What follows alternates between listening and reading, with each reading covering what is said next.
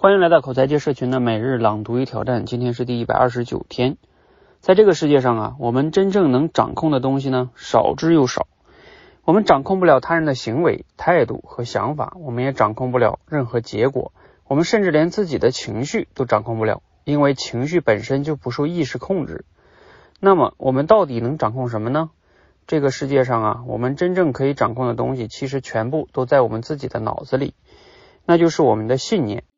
比如我们相信什么，不相信什么，还有看法，我们如何看待和解读身边发生的事情，以及关以及注意力，我们关注什么，不关注什么，千万别小看他们的力量，因为通过他们，我们其实能够改变很多东西。虽然我们无法直接掌控自己的情绪，但是呢，我们可以通过调整自己的信念和看法，改变注意力的焦点，来调节自己的情绪和状态。通过调节情绪和状态，我们能够改变自己的行为。通过改变我们的行为，我们就能间接的影响和改变最后的结果，也能改变他人对我们的看法和态度。明白了这些道理之后啊，再回到如何消除心理压力这个问题上，我们就不难发现，情绪调节的关键呢，在于改变认知和转移注意力。所谓改变认知啊，就是要改变自己头脑中那些与现实相冲突的信念。转移注意力呢，就是要把关注点从那些自己并不想要的结果上转移到自己想要的结果上，并思考如何去实现它。好，内容呢依然摘自苏东坡老师的呃书《成为自控者》。那读了今天这个内容哈，你有哪些启发和思考呢？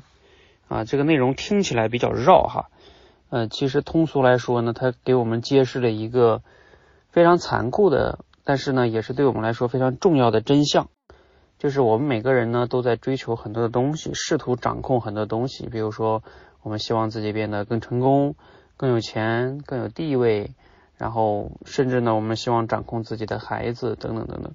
但是你会发现，这些外界的很多的事物啊，是我们很难掌控的，尤其是这种涉及到结果的事物。那。就像文中说的哈，我们甚至连自己的情绪都很难掌控。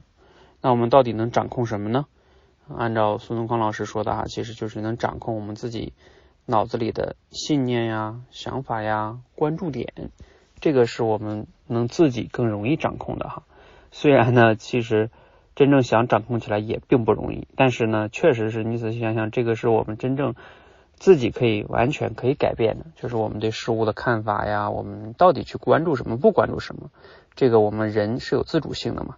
你看普通的动物的话，那就没有这个自主性，它可能嗯就是靠本能了哈。